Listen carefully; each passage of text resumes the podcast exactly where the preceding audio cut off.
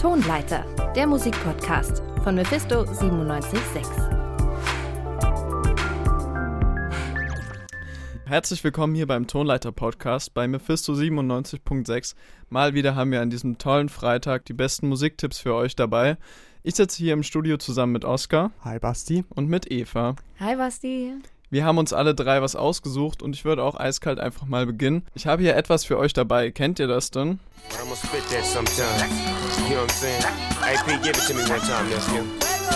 There's something about this girl, Das war Pharrell Williams mit That Girl, ein Hit aus 2006. Und man könnte meinen, das ist ein bisschen sehr weit zurück und vielleicht möchte man die 2000er auch ein bisschen vergessen. Aber ich habe einen Song für euch dabei, der den Spirit so ein bisschen äh, aufgreift und vielleicht gefällt euch das ja besser. Pay, Berlin, Sommer, Sport, True Religion, 97er Next. Und mein Shirt, das ist Face, da steht Kreuzberg 61. Hautcreme, Haarwachs, Nikotin, Alkohol. Alle Kids überall gehen raus. Kleiner Prinz, große Stadt. Baby Girl, ruf ich an, ich dich ab. Meine Brüder an den Ecken, sie verchecken nonstop. Ich hab Olo down, walk, Donnerstag im Main Cup. Kleiner Prinz, große Stadt. Baby Girl, ruf ich an, ich dich ab. Ja, das ist Paschanim, oder? Das ist Paschanim, hast du ganz genau erkannt. Ähm, ich habe mir den Track heute schon mal angehört. Kleiner Prinz heißt er ja. Ähm, ich muss sagen, als ich das erste Mal gehört habe, war ich überhaupt kein Fan.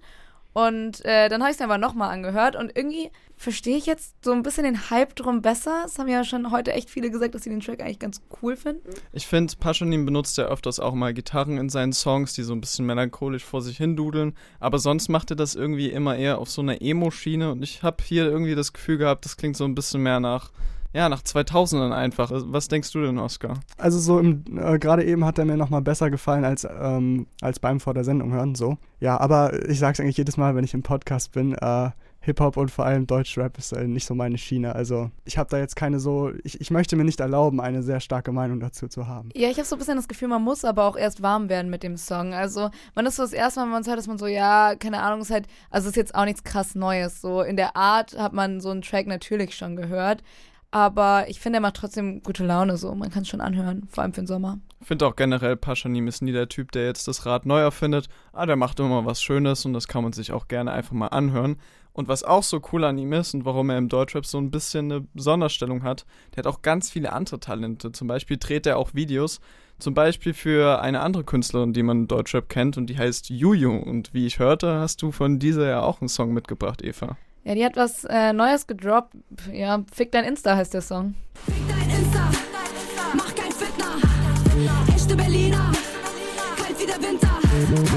Durstlöscher mit Wodka, Model lächeln für Blitzer. Fick die AfD auf locker, egal wie viel Geld du bleibst ein Opfer. Du hast gerade schon gesagt, ähm, dass Pascha neben das Rad nie neu erfindet und ich würde sagen, Juju erfindet das bei ihren Tracks jetzt auch immer nicht neu. Das stimmt aber halt doch alles. Also so, Flow ist da, es geht halt einfach immer so um, um Juju-Themen, so eine Anti-Haltung gegenüber Deutschrap, vor allem männlichem Deutschrap.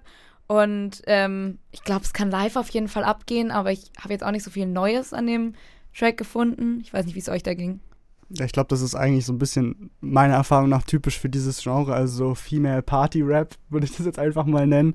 Ähm, dass es einfach nie so wirklich was Neues ist, aber man kann es eben dann auf einer Party irgendwie anschmeißen. Und was mir auch aufgefallen ist, ist die eine Line in dem Refrain, fick die AfD. Also ich meine, ich stimme dem Statement natürlich schon so zu, aber ich weiß nicht, ich finde das immer so ein bisschen, äh, ich mag es nicht so, wenn man einfach so, ein, so, eine Phrase in den Raum wirft in so einem Song, der eigentlich mit dem Rest des Textes auch gefühlt nichts zu tun hat äh, und auch nicht irgendwie weiter erläutert wird. Ja, es gehört halt schon so ein bisschen zum Juju-Vibe dazu. Also es ist jetzt auch nicht das erste Mal im Musikvideo. Ähm, streicht sie auf jeden Fall auch so mit Edding einfach die Gesichter von AfD-Politikern durch ähm, wenn sie durch die Stadt läuft. Also, ja, ich kann deinen Punkt schon verstehen. Ich finde es in dem Fall trotzdem okay einfach oder ich finde, es passt auch zu ihr. Ja, also ich kann das schon verstehen. Ich finde auch so diese, diese Fick die AfD-Phrase so in diesem Party-Kontext ergibt schon eigentlich Sinn. Also so stellt man sich dann halt so vor, wie dann so, keine Ahnung, so alle Mädchen so diesen Song mitrappen und dann bei Fick die AfD so das Mitschreien quasi. Also es halt, geht schon. Ich fand das Musikvideo auf jeden Fall spaßiger als den Song. Also wenn, dann würde ich es mir mit dem Musikvideo äh, angucken. Ja, es ist halt einfach komplett Party und sie hat es halt so groß angekündigt, den Track, als so Comeback nach ihrem Album 2019. Dazwischen hat sie jetzt nicht so viel gedroppt. Dafür fand ich es ein bisschen enttäuschend, ehrlich gesagt. So, also es ist ein guter Track, man kann das safe mitfeiern, aber so viel mehr war es jetzt auch nicht. Fick dein Insta von Juju war das. Oskar, ich kann dich beruhigen, mit dem Deutschrap-Input sind wir für jetzt erstmal durch. Dafür hast du uns aber einen Song mitgebracht. Erzähl mal. Ähm, ja, das ist die zweite Single vom Comeback-Album von The Mars Volta. Die haben seit zehn Jahren nichts mehr veröffentlicht und jetzt gibt es endlich was Neues.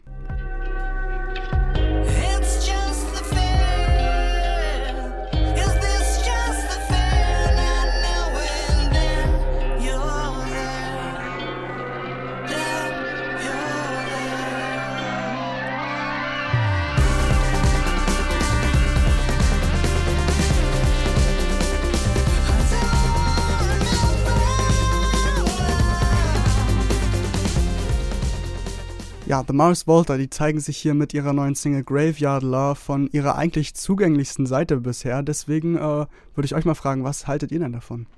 Ja, ich fand's äh, sehr entspannt, so laid back, keine Ahnung. Ich wundere mich ein bisschen, was sich denn in den zehn Jahren gewandelt hat. Du scheinst sie ja schon zu kennen, aber wie hat denn die Musik von denen vor zehn Jahren geklungen? Das Album vor zehn Jahren war eigentlich auch so ähm, eher so Progressive Pop-mäßiger. Ähm, was eigentlich eher interessant ist, ist der Wandel, den sie im Vergleich zu von vor 20 Jahren gemacht haben. Äh, vor 20 Jahren äh, war das eigentlich so ziemlich eine der exzentrischsten Progressive Rock Bands, äh, die es gibt. Die kommen ähm, aus Mexiko und Puerto Rico und sind dementsprechend auch so beeinflusst von lateinamerikanischer Musik.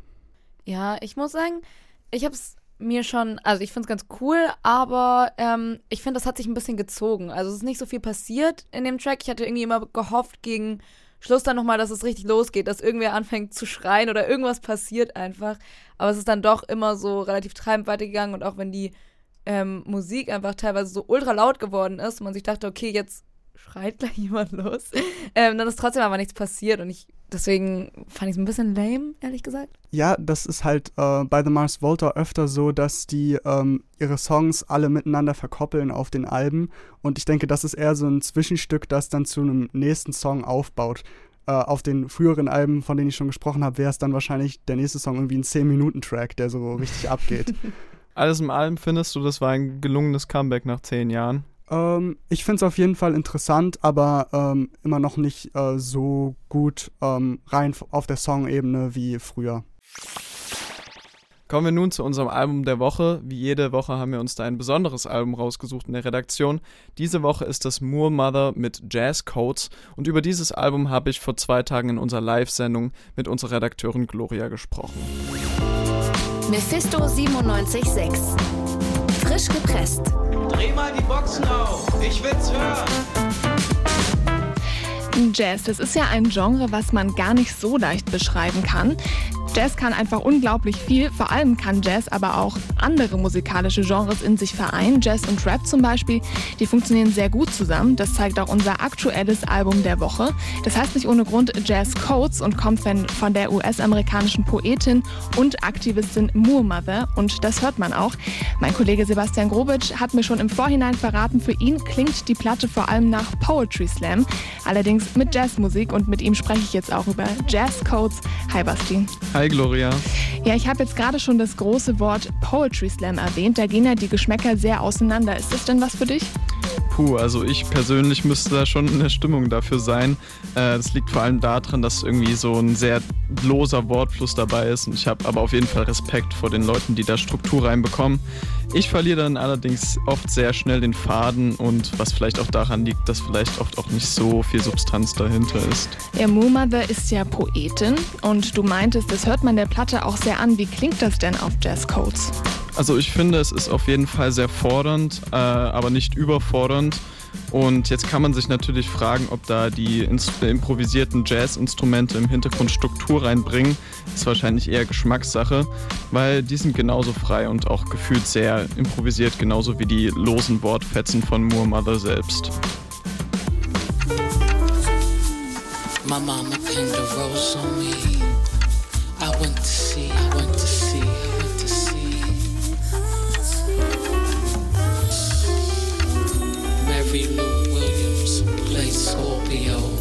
Ran them keys back inside the piano. Free spirits, free spirits. Ja, Wortfetzen hast du gerade schon angesprochen. Ich stelle mir das jetzt wirklich wie vertonte Gedichte eigentlich vor. Liege ich da richtig? Das ist eigentlich eine sehr gute Beobachtung, vor allem im Anbetracht der Tatsache, dass äh, überraschend wenige der insgesamt 18 Songs überhaupt über die 2-Minuten-Marke kommen. Das heißt, Jazz Codes ist vielleicht wie so eine kleine Gedichtsammlung, könnte man sagen. Und äh, die Songs fließen ja aber trotzdem sehr gut ineinander und deswegen wirkt es auch gar nicht äh, skizzenhaft, äh, sondern es macht schon Sinn, dass die Songs teilweise sehr kurz sind. Ähm, zu nennen ist auch ihr Stimmeinsatz selbst. Es wirkt manchmal so, als würde sie ihre Gedanken einfach ungefiltert wiedergeben. I am because you are. A shadow, a breath, a personality. A mirror quartered by the crossroads.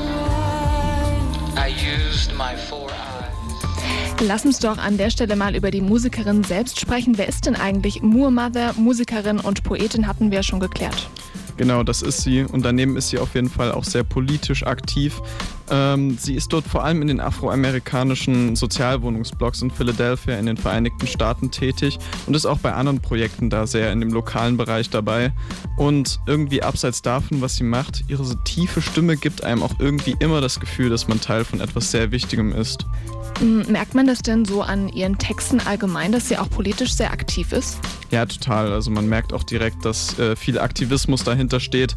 Themen, die sie verarbeitet, sind zum Beispiel Polizeibrutalität oder generell kritisiert sie auch das bröckelnde System in den USA. Und zwischendurch gibt es auf der Platte auch schon fast klassische Rap-Passagen, wo sie eben die genannten Themen äh, verarbeitet. Ein gutes Beispiel dafür ist Barely Woke. Und äh, trotz allem, was Moore Mother so stark macht im Alltag, auch sie hat Sehnsucht nach jemandem, der ihr sagt, dass das hier nicht das Ende ist. Like I'm lost in a dream. Can you tell me what it all really means? Will we ever reach our dreams? To get shot by a cop or fiend? I don't wanna die today. Gotta find another way. All eyes on me, I won't run away. I got something to say.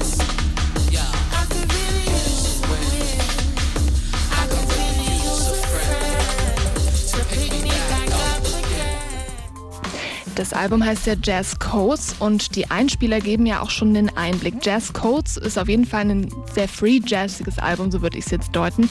Wo sind denn da jetzt aber genau die Codes dahinter versteckt? Also das ist schwer zu sagen, wo da jetzt der Code ist. Ähm, genau, generell finde ich es aber sehr spannend, dass äh, Free Jazz, also so dieser improvisierte Jazz, der Ausgangspunkt ist. Und von dort aus geht es irgendwie in alle Richtungen musikalisch auf der Platte. Und was jetzt den Code betrifft, naja, vielleicht hilft da das Outro des Albums. Ultimately, perhaps it is good that the people abandoned jazz, replaced it with musical products better suited to capitalism's designs. Das war Thomas Stanley, der ist Klangkunstprofessor in Virginia und er sinniert hier über die Geschichte des Jazz und auch dessen Tod als kommerzialisiertes Produkt. Und er sieht selber Jazz gewissermaßen irgendwie als fortwährenden Freiheitskampf der schwarzen Bevölkerung in den Staaten. Und er meint auch, dass die Wiederbelebung allerdings möglich ist. Und Moore Mother äh, verkörpert das gewissermaßen in ihren Songs auch. Und äh, was sie auch möchte, ist eben ein Jazz frei von Kommerz und Elitarismus. Würde also jemand sagen, dass Jazz tot ist, Muhammad würde sagen, ja, denn das muss es auch.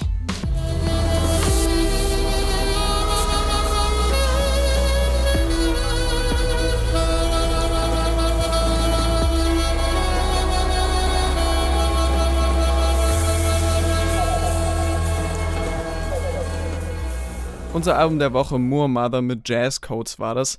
Ja, Rap mit sehr viel Jazz-Unterlage. Lyrisch aufgeladen bleibt's bei uns aber auch trotzdem noch. Ja, und zwar mit Lol Kanas, die nächste Single, die ich mitgebracht habe. Der hat ähm, nämlich einen neuen Track veröffentlicht nach mehr als eineinhalb Jahren und das ist einer von meinen Lieblingsartists, also freue ich mich ganz besonders auf diesen Track.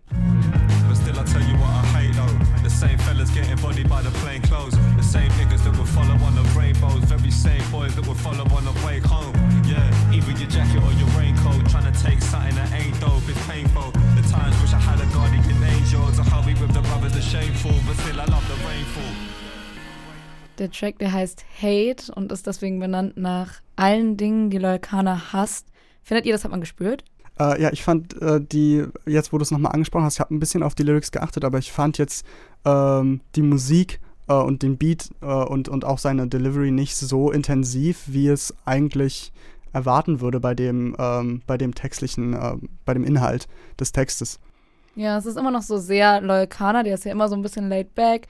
Jazz und Hip-Hop, für ihn ist es trotzdem so sehr bestimmt einfach. Ich freue mich einfach richtig, dass er mal wieder Musik released hat, vor allem, weil dieser Song auch so deeply persönlich für ihn ist, dass er gar nicht gedacht hätte, dass er den Release, beziehungsweise auch bei BBC Radio gesagt hat, dass er sich gar nicht sicher war, ob er jemals wieder Musik machen wird. Und deswegen ist es für mich ein voll besonderer Tag. Loyal Kana mit Hate, seiner neuen Single war das. Machen wir mal weiter im Text. Ich habe noch was für euch dabei und jetzt wird es auf jeden Fall ein bisschen schneller. Aber bitte, bitte sorgt euch nicht. Es ist nur halb so schlimm. Nur halb so schlimm. Bei meinem Chef gefällt, wie ich bin.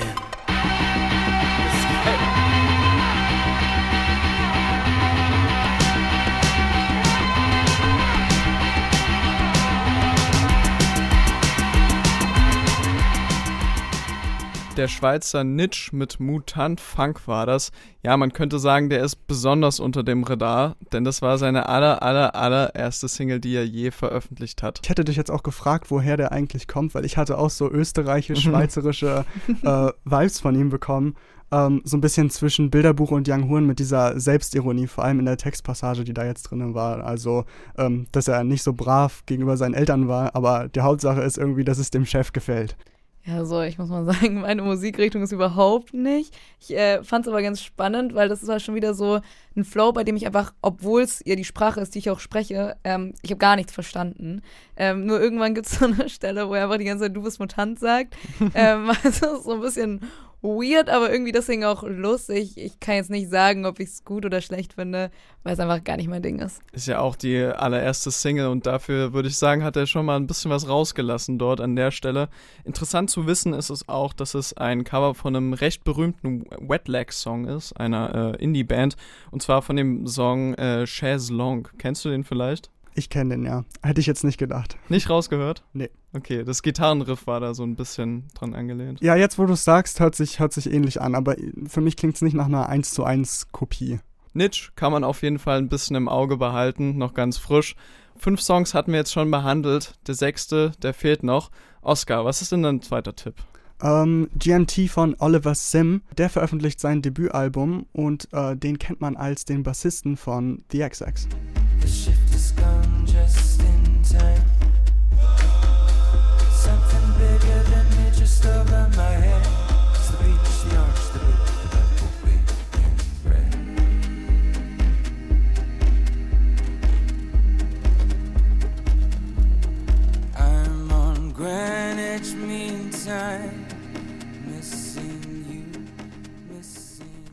Ich habe das Gefühl, du bringst heute ein bisschen die Emo-Stimmung rein, Oscar ist gar nicht mit Absicht. Ich habe einfach heute irgendwie so ein bisschen verzweifelt auch nach Songs gesucht ähm, und dann waren das eben die beiden, die am Ende irgendwie hängen geblieben sind am meisten bei mir.